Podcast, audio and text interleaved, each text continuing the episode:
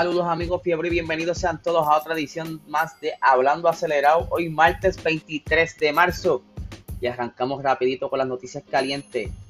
Estuve viendo una entrevista de Carlos Sainz, eh, una muy buena entrevista, bastante extensa, pero quise tomar ciertos detalles que me llamaron mucho la atención y más cuando recientemente estaban haciendo eh, ¿verdad? esta pequeña controversia que hay sobre el episodio de Try to Survive sobre McLaren y la supuesta, eh, los supuestos roces que hubieron entre Lando Norris, eh, Carlos Sainz y el equipo durante la temporada pasada. Eh, en un momento dado, el entrevistador del, grupo de Soy Motor le pregunta a Carlos Sainz, ¿te consideras una persona de que pudiera estar quizás diagnosticado como de múltiples identidades? Y él dice que no, ¿verdad? Que de cierta manera él sí eh, pudiera hacer cambiar la personalidad de un momento a otro, pero no puede ser la eh, no puede ser muchas identidades a la misma vez. ¿A qué se refiere esto?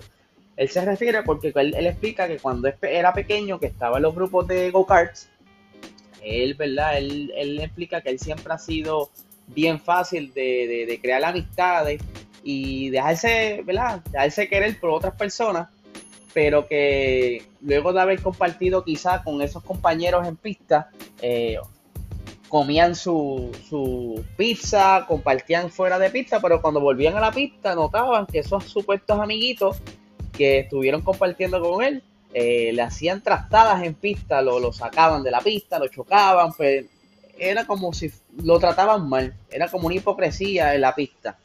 Entonces cuando el padre de Carlos Sainz le dice, papá, muerdes o te muerden. Y él adoptó esta, esta actitud donde fuera de pista, él es Carlos Sainz, humilde, amigable, feliz, contento y bien super cool, pero en pista él se torna más serio y más competitivo. Y pues entonces es donde él dice que él prefiere morder antes que lo muerdan. ¿Qué quiere decir esto?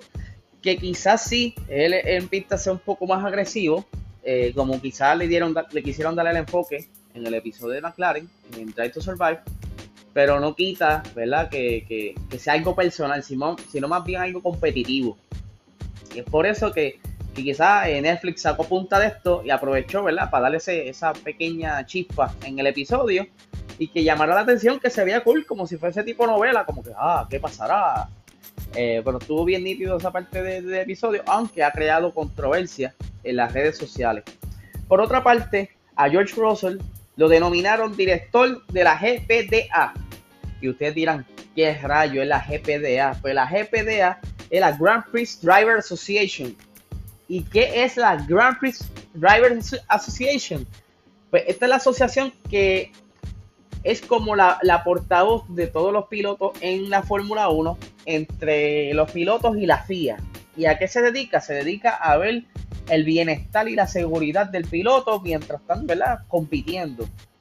Esto se fundó en el año 1961 y por diferentes razones se había desmoronado o como roto en el año 1982. Pero curiosamente, eh, ustedes se acuerdan del fin de semana negro para eso de los 90 cuando cobraron la vida de varios pilotos en ese fin de semana. Eh, Alton Senna fue uno de ellos. Y pues, curiosamente, ese sábado, cuando murió uno de los pilotos en la, en la quali, Alton Senna le había hecho el acercamiento a Alan Prost como, mira, vamos a revivir esta iniciativa porque la verdad que la seguridad en estos carros está fatal, ¿sabes? Esto está bien peligroso. Y curiosamente, pues, él murió eh, ese mismo fin de semana. Y es entonces cuando se volvió a, como a abrir de nuevo esa asociación en 1994 para velar por la seguridad de los pilotos y estuvo hasta el momento, sigo siendo activa. En un momento dado, pues eso fue como que de boca, pero formalmente se crearon la asociación y ahora es una institución, ¿verdad? Formal. Para ser más específico, fue durante el año 1996, eh, perdón, cuando se incorporaron en, Reino Unido. Y dirán, este, ok, ellos son la asociación, pero ¿cómo se compone? ¿Cómo es la cosa? Pues esto no es compulsorio, o sea, el piloto puede decidir si es parte o no de esta asociación. Y pero para ser parte de esta asociación tienes que dar una cuota de 2.000 libras esterlinas. Eh, Actualmente la mayoría de los pilotos están activos. No, no ha sido este. ¿sabe? Nunca han estado todos los pilotos en, esta asociación muchos años. Siempre, siempre se queda uno que otro fuera porque no le gusta quizás apoyar o lo, como que lo ve transparente. Eh, pero que ustedes no lo crean, no sé si se acuerdan del revolut que hubo en Indianapolis por las gomas allá, el revolut de Michelin. Pues quienes los que no decidieron correr ese día fueron los pilotos que estaban en la asociación de Grand Prix eh, Driver Association. Y pues eso, eh, eso fue un gran issue ese día porque solamente cogieron, creo que fueron seis pilotos. Fue una carrera bastante abuchada y ya creo que lo había mencionado, pero fue, un papelón. Siguiendo, eh, esta asociación fue quien también aportó a que se rediseñaran los carros año tras año y para ser más específico, cuando Jules Bianchi murió, eh, ellos fue que se sintieron culpables porque a pesar de que estaban haciendo esfuerzos, no se habían fijado, ¿verdad? En que ya el auto, el monoplaza estaba obsoleto y que necesitaba hacer un upgrade en el diseño y ahí es cuando entonces le, le hacen, le, añaden el halo para proteger más al piloto. Y eh, otro dato curioso, eh, en un momento dado, eh, Michael Schumacher fue parte de esta asociación, pero ¿verdad? en un momento dado los intereses chocaron y él decidió salirse, aunque se especula que los últimos años que Schumacher estuvo corriendo, sí fue, volvió a ser parte de la asociación, pero en silencio, ¿verdad? En el anonimato porque no quería, ¿verdad? Que quizás se supiera, obviamente se ve feo que tú te salgas y hablando cosas quizás de más y, vuelvas como perro arrepentido, pero pues, pues actualmente George Russell fue seleccionado como director de esa asociación y va a estar trabajando de la mano con Sebastian Vettel, que también es director, y el actualmente chairman es Alexander Wurz, que él es piloto de Le Mans. Eh, y pues recientemente fue que lo anunciaron, tan, reciente como ayer, que seleccionaron a George Russell como director de esta asociación, ya que pues la salida de Roman Grosjean, quien era el antiguo director, pues como ya no va a ser parte de la Fórmula 1, pues entonces esa vacante estaba abierta y entre todos los pilotos que están, son parte de la, de la asociación, escogieron a George Russell. Eh, aunque Roman Grosjean dijo que a pesar de que ya no estará activa en la asociación, él sí quiere participar como asesor.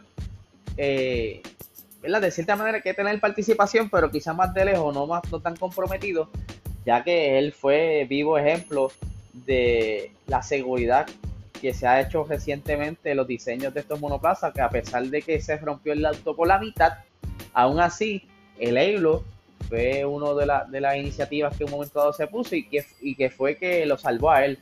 Curiosamente, para cuando él no estaba en la sociedad, no estaba como director, él estaba opuesto a este cambio, pero él agradece una y otra vez que no le hayan hecho caso y que hayan puesto ese Halo y ¿verdad? que le salvó la vida allá en Bahrein nada, quería traerle esta pequeña cápsula, ¿verdad? Informativa, aparte de lo que fuera noticia, para que entendieran un poquito, porque esta noticia salió esta mañana. Y al igual que yo, no tenía mucho conocimiento de lo que era esa asociación, y me motivó a investigar. Y pues aquí les comparto la información que encontré. Eh, les agradezco a todas las personas que están apoyando este podcast. Eh, semana tras semana se ven los números creciendo y eso, ¿verdad? Me, me da mucha alegría. Yo no, yo no, yo no pensé que tanta gente me fuese a escuchar y les agradezco de verdad de todo corazón ese apoyo eh, y que sé que han estado compartiendo eh, entre sus amistades eh, el podcast y igual que la página PR Racing Sports y verdad sigan así verdad este que, me, me, siento bien contento y se lo agradezco como dije y vienen cosas buenas vienen cositas buenas recuerden que este viernes volvemos con el nuevo concepto de Box Talk eh, con nuestro tercer episodio, mentira, ¿no? Cuarto episodio. Ya, ya tenemos tres episodios. vamos para el cuarto y estamos ya preparando los temas para ese video va a estar súper interesante allá con mi amigo Luis Tirado de G90PR. Estaremos por allá el viernes a las 7 y media de la noche en vivo con ustedes para que nos vean y nos pregunten en vivo, eso va a estar bien nítido. Muchísimas gracias y que tengan un excelente día.